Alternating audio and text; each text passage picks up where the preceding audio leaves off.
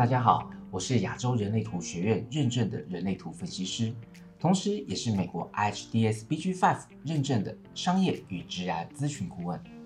在这里，我想跟大家一起 talk talk 人类图 BG5。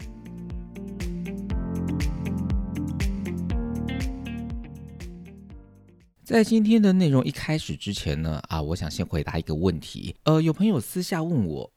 听你这么说，如果 BG Five 算是从人类图区分出来的一门学科，那么我是不是其实学人类图也就可以知道 BG Five 的相关内容？那我干嘛一定要学 BG Five 呢？哎，老实说，的确是这样子的。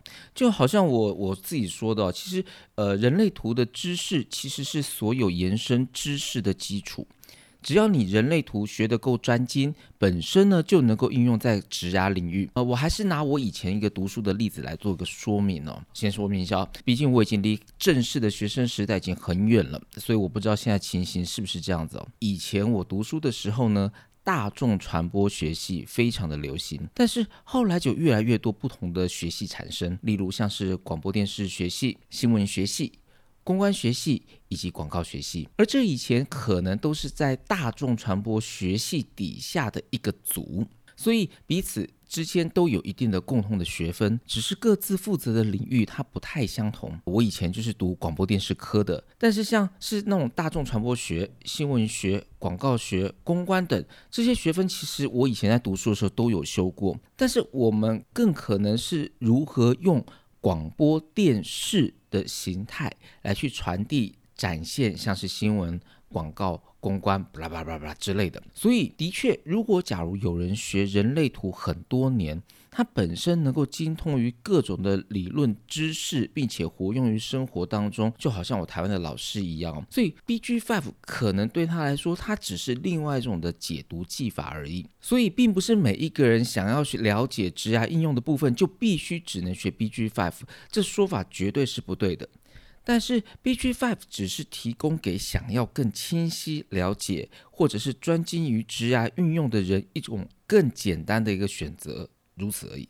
那我们回到今天的主题哦，在人类图体系当中。不管是人类图本身，或者是 BG Five，我们一直在谈的都是能量场所带来的影响。而这种能量场呢，它是一种看不见的，是自己无法意识到的频率，但是却足以控制我们运行的方向和轨迹。举个例子来说，呃，就好像鱼群啊，在海底的群游，还有像是蜜蜂筑巢，或者是那种燕子以人字的队形飞翔，这些的运作方式。到现在为止，也没有一个人能够说得清楚、讲得明白。所以呢，不只是像是动物，其实像我们身为人类，我们本身都会形成一种聚集，叫做部落的形态。如果是小型的部落，大概就是三个人到五个人所创造出来的能量场，我们就会叫它 penta。但如果是三个 penta 组成的能量场，我们就会叫它是大型部落。其实大概就是十到十六个人之间，我们就叫做哇。W A 哇，基于这样的一个思路呢，其实我们 B G Five 将人所会碰到的能量场的类型包装成四种地图，作为我们在能量场运作当中的方向指引。那这四种地图呢，分别就是个体图、伙伴关系图。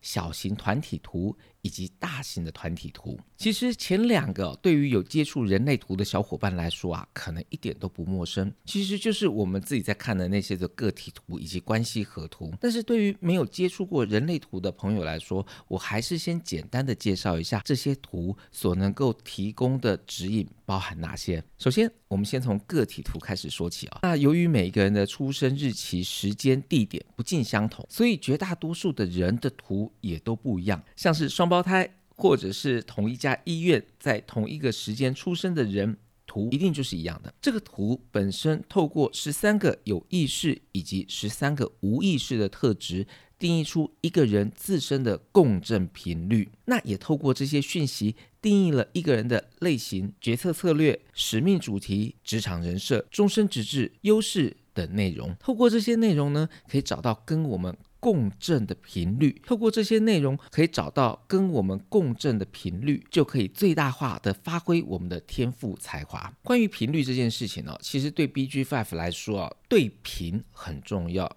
因为只有频道对了，才能够进行有效的沟通。而沟通呢，其实就是我们整个 BG Five 的一个很关键的核心。对于这个部分呢，我相信大家之后都会一直一直的听到我在反复的个提到这个内容哦。紧接着，我们来谈的是伙伴关系图。所谓的伙伴关系图呢，就是自己。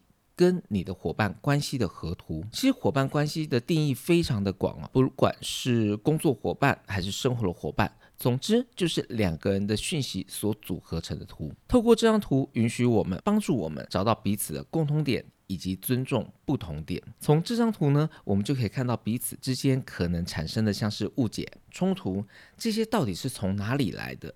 那透过这张图呢，我们可以了解彼此的能量场的相互的运作，来找到一个平衡之处。不过啊，就好像刚刚我们一刚开始所说的，这不是针对于个人本身，这是属于能量场的一个运作的影响。这就是两个能量频率的交互作用。所以很多人在看河图的时候说，呃，是不是因为？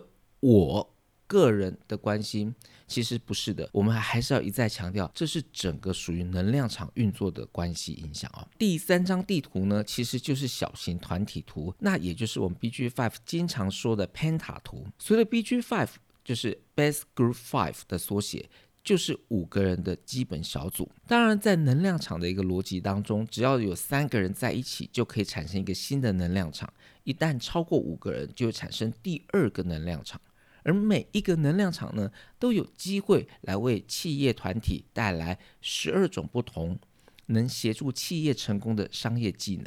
这十二种商业技能呢，包含了像是有管理、规划、公关、监督、文化等。透过这张 Penta 图呢，我们一方面可以明白了解团队的能量场运作的原理。同时，也可以让我们看到这个小型团体当中每个人跟人之间的相互牵引，更能够让我们明白如何能在独处或者是群体内、群体外进行最好的运作。所以，Penta 其实就很像是所有的建造的一种基础的积木，它可以确保任何团体以及商业的成功的最根本的核心。最后呢，我要谈的是这个大型的团体图哦。我们也称之叫做 OC sixteen Organization Channel sixteen，或者是网。基本上呢，这是由三个小型团体和一个领导人所组成的。你看啊，如果只要三个小团体，它满编的状态之下呢，就是十五个人，再加上一个领导人，那就是十六个人。这就是这个数字十六 sixteen 的由来。虽然说这是一个了解大型团体的动能运作，但是它其实所涵盖知识层面。不光只是一个大型团体这么简单而已。我还记得我在 OC Sixteen 的第一学期的第一堂课，我听完这课之后，就发现哇，原来整个的运作逻辑哦，都跟哇有关。所以呢，当我们学习到哇跟 OC Sixteen 之后，我们不会再只是因为在无意识的状况之下受到这个频率的控制，而是我们可以在有意识的情况之下。善用这个频率。以上呢，就是今天我们要跟大家所提到的四张地图。那透过这四张地图呢，能够让我们知道，作为个人的天赋才华，也让我们看到我们可以跟谁更亲密，拥有更深层的连接的能力。那一方面呢，也可以帮助我们在职场或者是商场上的生存和发展。